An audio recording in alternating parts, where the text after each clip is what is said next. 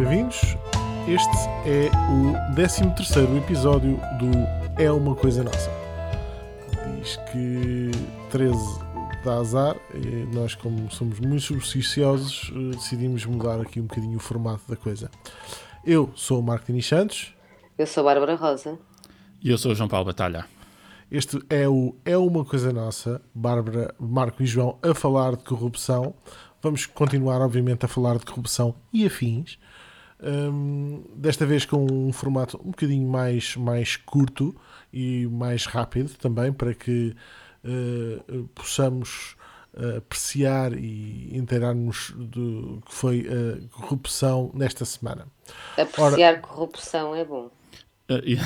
então, não, é o que nós, não é o que nós fazemos aqui. É, é, é apreciá-la, sim, senhor. É, é apreciá-la, é admirá-la, é aplaudi-la. Obviamente que estou usar a ironia. Um, estas coisas às vezes não dá para perceber, mas uh, ok. Um, começamos eh, esta semana com a corrupção que não dá vazão. Essa uh, rubrica tão uh, acarinhada pelos nossos ouvintes. Eu agora podia falar assim, com esta voz dos anos 50 um, dizer que um, esta semana uh, soubemos que uh, médicos dizem que o sistema que registra os casos de Covid-19 tem muitas falhas. É, Bárbara, o que é que tens a dizer sobre isto? Bem, antes, mais uma nota prévia: que esta, esta, esta rubrica da corrupção que não, que não dá vazão não é, é, literalmente, não falamos literalmente de casos de corrupção. Pois, aliás, nesta semana até não temos muita corrupção na corrupção que não, não dá vazão. Que, no fundo, nós chamamos de corrupção, vamos falar de disfuncionalidades do sistema uh, uh, institucional português, está bem? Pronto, entendamos assim. Uh, e, neste, e, começamos por, por este que tu referes, que relativamente ao, está aqui em causa o Sistema Nacional de Vigilância Epidemiológica, o SINAV, é que é um sistema informático onde os médicos devem registrar todos os casos confirmados ao suspeito de doenças infecciosas. Portanto, isto já foi instituído em 2009, não é coisa nova. Uh, e uh, apesar do seu funcionamento não, também não ser e também não funcionar como coisa nova, boa, e, e a prova disso, aliás, isto vem à tona esta semana porque soubemos que houve duplicação de casos do registro eh, de Covid na região norte, exatamente porque estavam a usar, eh, por indicação de, de quem de direito, ordens superiores, este tal SINAV e outro, e outro sistema também. E, portanto, em resultado dessa duplicação de dados, foram dadas ordens, indicações para só se usar este sistema. Não, houve e, só, uh, não houve só duplicação, houve duplicação nesse caso e houve omissões noutros casos. Portanto... Ah, sim, mas estamos a falar aqui aqui, pronto, aqui, aqui foi em virtude da, da duplicação e em virtude dessa, dessa, dessa ordem para só registar tudo neste SINAV é que vem uh, uh, um apanhado, para não uh, demorarmos muito, muito tempo nisto, só para terem ideia, segundo um médico infecciologista que lida há anos com o sistema, diz que reportar um caso neste SINAV é como preencher o IRS, mas pior. Uh, diz que o IRS é mais rápido e que deve ter 100 vezes a capacidade de rede do Ministério da Saúde. Pois é a rede que é para sacar impostos às pessoas, essa funciona lindamente. Do claro, de facto, uh, vimos relatos de médicos a dizer que está sempre a ir abaixo, etc. Por falar nisso, já se pode entregar, já se pode entregar o IRS, não já? Já. Já, já, já se já pode entregar o IRS. Quem tiver para essa força. Exato. Pronto, e portanto isto é só um, no fundo uh, o que esta pandemia só vem uh, tornar, dar, pôr uma, um foco é sobre tantas das nossas fragilidades que conhecemos, e aqui não estamos a falar uh, de ah, queremos acesso à informação de dados públicos, não, estamos aqui a falar de uma coisa muito séria, que é só o registro, porque não, estamos a, não é só a Covid, a Covid é, é, uma doença nova, mas há toda uma série de doenças, portanto, tudo o que for doenças infecciosas uh, são obrigatoriamente uh, de, de, de registro, de registro obrigatório neste sistema, os devidos efeitos vocês devem perceber, isto é um, é um registro central para devido tratamento, prevenção e análise, recolha, e, ou seja, para definir uh, políticas públicas com base em, em, informação e tratamento de dados, que é uma coisa que nós somos ótimos a fazer, como já Olha, e precisamente, precisamente no, no mesmo no, no seguimento no do mesmo, mesmo registro, no mesmo sim. registro, Celúrico de Basto admite recorrer aos tribunais para ter mais informações sobre pois, a situação do Covid-19 no Conselho de João Paulo. Isto foi um, um desabafo do, do Presidente da Câmara de Celúrico de Basco esta quarta-feira à Lusa, que eh, admite recorrer aos tribunais para obrigar eh, a Autoridade de Saúde, a Unidade de Saúde Local, a dar-lhe informações sobre como é que a doença está a evoluir no Conselho. Ou seja, eh, da mesma maneira que o mecanismo que agora é eh, posto em prática como único canal de reporte eh, este SINAV tem falhas no funcionamento, nós vemos um Presidente de Câmara com dificuldade em ter acesso à informação sobre como a, doença está a evoluir no seu Conselho. E isto há um problema maior aqui, que é uma infraestrutura de gestão de dados em Portugal que não existe. Nós já temos investigadores e académicos e cientistas a pedir dados sobre o Covid há mais de uma semana. semana passada o Primeiro-Ministro disse que isso ia acontecer e ainda não aconteceu. Uh, epá, porque mesmo com toda a boa vontade que possa haver e de certeza há do Estado, nós não temos políticas de dados públicos. Um dia havemos dedicar algum tempo a isto, mas é uma desgraça a maneira como se gera informação em Portugal. Outra desgraça é a maneira como se gerem as despesas com o combate à Covid-19 que ficam uh, fora dos é, limites é, é uma desgraça, das autarquias. É uma, é uma, uma potencial desgraça futura, porque, e palmas, como é óbvio, atenção, é preciso desburocratizar, é preciso agilizar, agilizar o Estado. É, é, mas não tropo, mas não tropo. Para dar uma resposta à situação que vivemos e, portanto, naturalmente, que há regras que têm que ser suspensas, e uh, uh, a contratação pública, a despesa e o endividamento, portanto, não podem uh, ser uma exceção.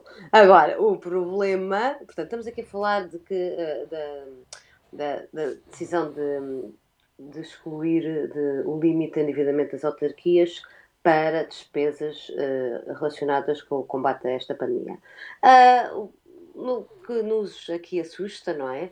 uh, pelo menos nós três, é que uh, é, um, não podemos esquecer a cultura acionária e o disfuncional conceito que temos de interesse público. Isto é que não sei, ah, lá estão eles, não é? lá estão eles a dizer, a desconfiar de má fé. Não, não estamos nada de má fé. Nós não temos é, fraca memória e ainda não esquecemos o que é que aconteceu, por exemplo, com o caso Pedrógão, no meio da tragédia, no meio da, da, da, daquele filme de terror, a todos os níveis que foi, uh, soubemos ainda esta semana, ou este, neste mês passado, desculpem, uh, estes dias, que efetivamente vai a julgamento do Presidente da Câmara de um grande Valdemar Alves, acusado de vários crimes no famoso processo de construção das casas, não é?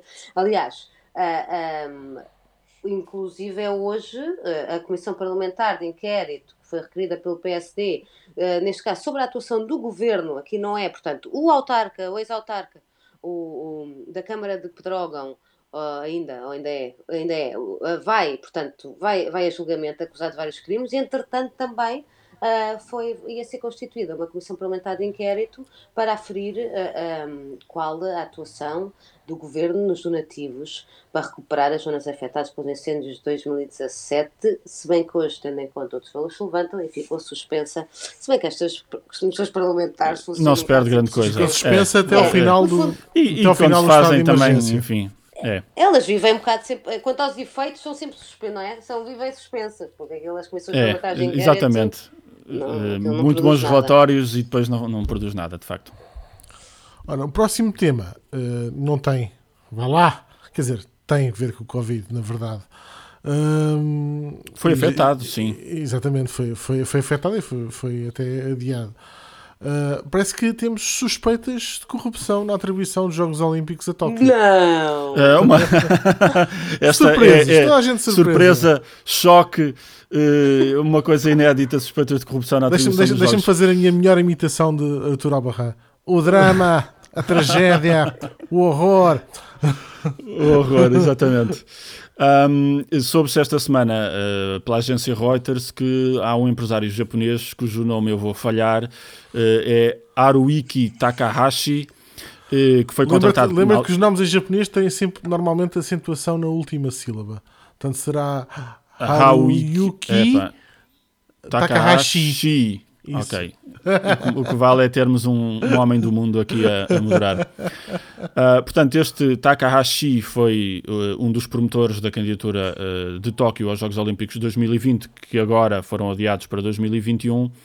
e é suspeito de ter andado a distribuir favores e subornos. Soube-se esta semana que ele recebeu 8 milhões e 200 mil dólares, portanto 7 milhões e meio de euros um só para a promoção da candidatura. Uh, e que uh, algum desse dinheiro terá sido distribuído por membros do Comitê Olímpico, nomeadamente o senegalês Lamine Diak, que já era suspeito noutros futebols, uh, e que é suspeito também aqui de ter recebido uns subornos. O que se sabe é que, mas isso foi oficial, que ele andou a distribuir uns relógios seco pelos membros do Comitê Olímpico e justificou isso a dizer, nestas coisas, estou a citar, ninguém fica de mãos vazias, isso é do senso comum. Uh, portanto, que eu acho que pode ser a nossa frase da semana, não é? Pode ser a nossa frase da semana. Ninguém fica de mãos vazias, é uma coisa muito bonita uh, para se dizer quando se está a promover. Agora, o que eu não percebo verdadeiramente é quem é que quer pagar subornos para organizar uns Jogos Olímpicos que são sempre um servidor de dinheiro sem retorno nenhum. Mas pronto, aparentemente é isso que Tóquio fez. Estamos todos muito chocados de saber dessa suspeita. Chocados também por saber que o Ministério Público voltou a acusar a ex-autarca de Caminha de prevaricação no mandato de 2009 a 2013, Bárbara Rosa. Júlia Paula, não esquecer Júlia Paula. Aliás, uma das nossas missões é, é, é lutar contra Hashtag a amnésia. Júlia Paula never forget. Lutar contra a amnésia uh, ah, um, sobre os casos de má gestão pública, uh, porque parece que vivemos num país mergulhado nela, não é? E, e isto é, soubemos este, este mês, que este mês lá estou eu, em, em, mês passado, que é a segunda vez que Júlia Paula é indicada como arguída por alegadamente forjar em com funcionários concursos para contratar pessoas previamente escolhidas. Oh, nunca. Quem, quem nunca, não é? Dirão outros. Falsear concursos de pessoal, quem diria? em fevereiro de 2007, 2017 já tinha sido absolvida pelo Tribunal de Viana. Atenção que Júlia Paula uh, exerceu um mandato de 2009 a 2013 uh, na Câmara de Caminha e uh, tinha sido absolvida em 2017. Entretanto, por despacho desde o mês de março, o Ministério Público acusou 20 pessoas, uh, praticamente todos ainda funcionários da Câmara de Caminha, incluindo a ex-autarca, que não é funcionária, portanto a todos a prática do crime de prevaricação. Portanto, mais uma normal no nosso cardápio nacional. Eu só quero registrar que isto é do mandato de 2009 a 2013. Temos tempo para que os tribunais Sim, que... resolvam o assunto. Ah, não haja pressa. Aliás, a justiça portuguesa parece certas ligações de internet que ouvimos aí nos, agora nos Skype da Covid. É? é, é, isso mesmo. Sim. Eu tenho muita pena da, da, da, malta que está a tentar fazer televisão com o recurso Skype. É, é, Mas aqui vai um... buscar, ainda por cima vão buscar o Skype, que é a pior coisinha. Não, é a pior possível. coisa. E a malta que faz às escuras? Porquê é que a malta faz às escuras? Parece uma cena do Twin Peaks. Eu, eu, eu, fecho os meus stores aqui no meu curtinho, que é para uh, não ouvir o barulho da rua. Não, uh, às escuras é por isso. à noite. Não, naquelas chamadas. Tipo, tens, não tens um candeeiro na tua sala? No teu, no tenho, teu tenho. Sim, não estou não literalmente às escuras, caramba. Isto já é sombrio que chega. claro. Agora, imaginem estarem a ver uma imagem às escuras e aparecer-vos, por exemplo, o Pacheco Pereira. É pá, credo. Que maravilha. há, há, piores, há piores. Agora. Uh, nós vamos ter, temos que prometer aqui aos nossos ouvintes que havemos ter, eh, claro que era isso que eles estavam mesmo à espera, não é? Saber sim, que sim, vamos sim, ter imagem, havemos de fazer uh, um ah, sim. próximo. Tem, agora, temos que compor as nossas estantes para o efeito. não, e depois dessas críticas aos outros, vamos ter que apostar imenso em iluminação. é? Já sabem, gravar durante o dia com luz natural é o ideal. Bom, eh, por falar em ligações de internet, uh, Bárbara um, a nós substituiu os administradores fiéis a Isabel dos Santos por administradores que são fiéis a Isabel dos Santos, não é, João Paulo? É, isto é, é, é um disco e toca ao mesmo. Uh, foi, foi muito noticiado em janeiro a demissão dos administradores uh, indicados por Isabel dos Santos na NOS, onde ela é acionista.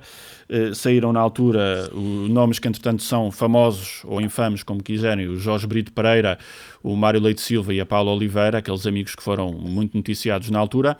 E agora, sem que quase ninguém reparasse, foram nomeados os substitutos, que são Ana Rita Sarnado Cristina Marques e José de Freitas, e destes três, as duas senhoras, Ana Rita Sernadas e Cristina Marques, têm ligações a Isabel dos Santos, passaram para Santor Finance, de holding de Isabel dos Santos, e, portanto, o cordão sanitário que toda a gente aí em janeiro, muito apressadamente, fez ao, a, em torno de Isabel dos Santos, eh, agora que ninguém está a reparar, claro. fica tudo na mesma. É, é a portuguesa. Naturalmente.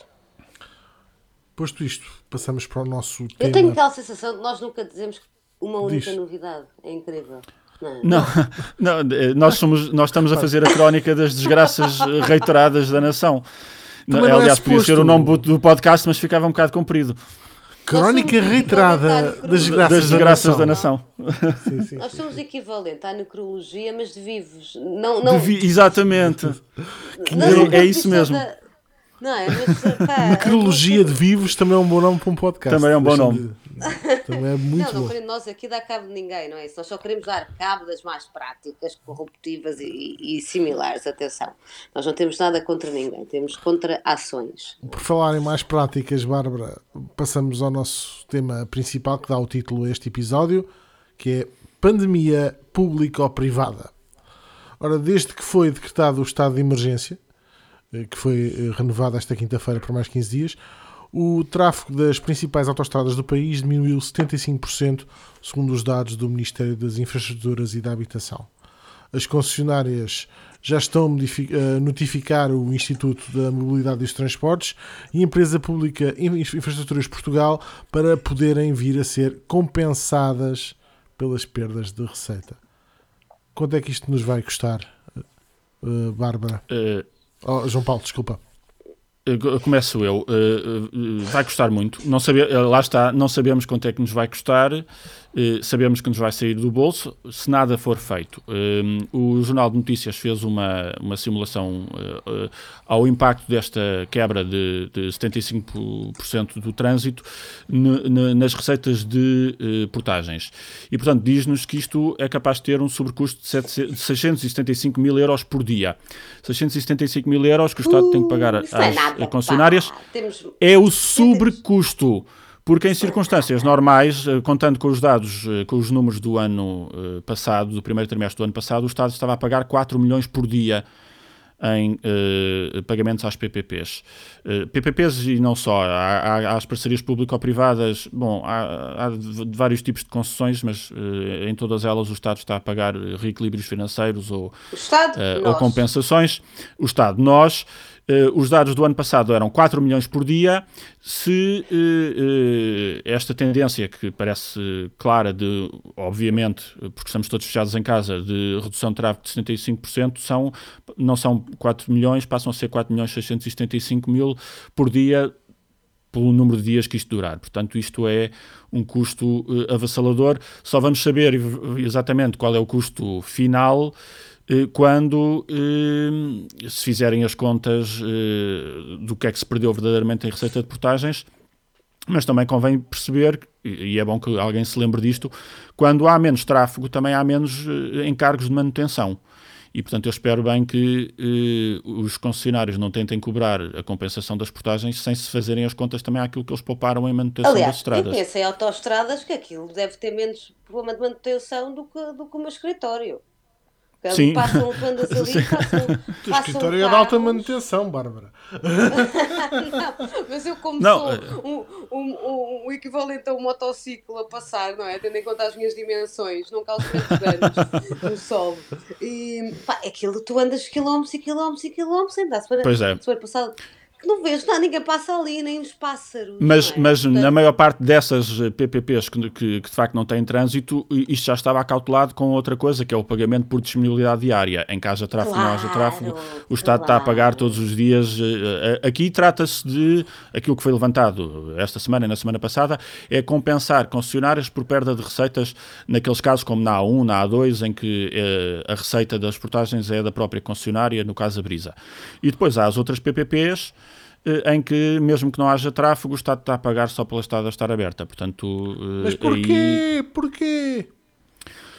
Pois, eh, no caso, os, os, os contratos têm estas cláusulas. Porquê é que tem, antes, antes, desculpa lá, João Paulo, se me interromper, a questão é porque é que tem de ser o Estado a pagar a nota prévia? Porque os senhores uh, que estavam na altura, responsáveis públicos, pela a, a outorga, a feitura e, portanto, assinatura desses contratos, permitiram que isso acontecesse. E agora João Paulo explica porquê. Sim, Aliás, nós já falámos disto isto aqui. Não foi uma conspiração cósmica, uh, não é? Uh, uh, está uma investigação. Cósmica não foi de certeza. não, foi mais do. Não foi do cosmos, foi mesmo dos infernos. nós já falámos disto. Foi, foi do Só O Sócrates não é arguído. Uh, e não só, exatamente. Uh, há uma investigação criminal, já falámos dela aqui, uh, em curso desde 2012, portanto está mesmo a arrastar os pés para, para a prescrição está um dia destes. Da prescrição.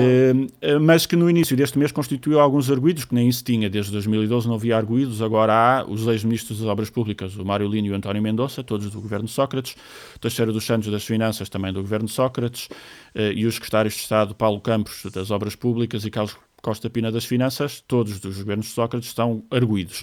Onde é que esta investigação há de ir dar? Vamos ver. Às tantas, uh, se o Estado tivesse que pagar uh, taxa de disponibilidade diária todos os dias que o processo está aberto, se calhar andava um bocadinho mais depressa, mas como essas taxas só se pagam às PPPs, o processo anda a bobrar desde uh, 2012.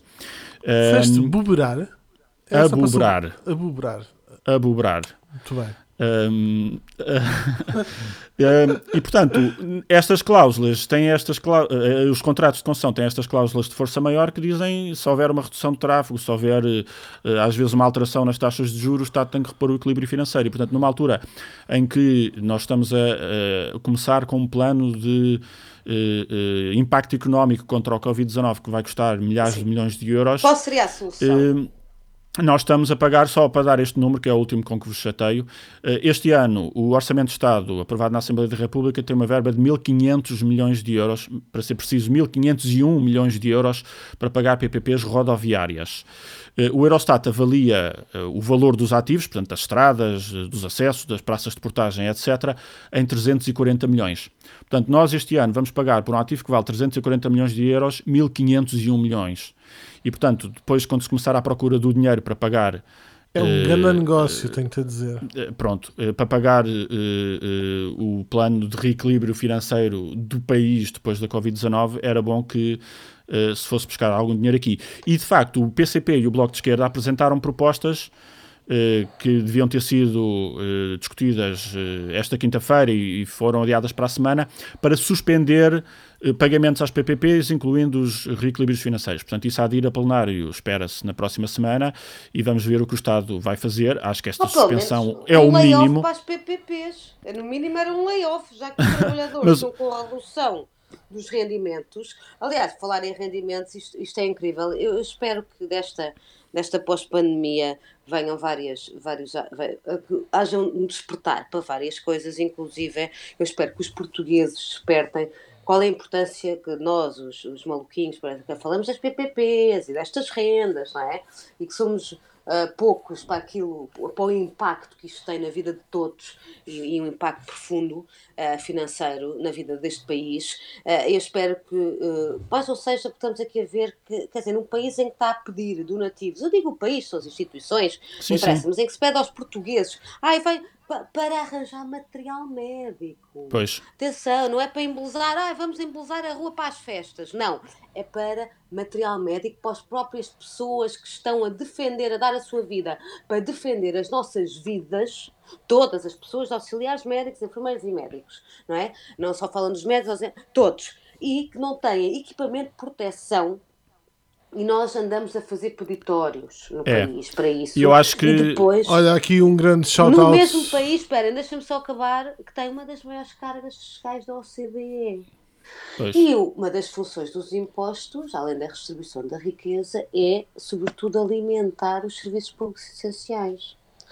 E, portanto, eu espero que as pessoas percebam qual é a importância de contestar, de não permitir que isto volte a acontecer e sim de rever estes contratos e de sim. responsabilizar os seus autores.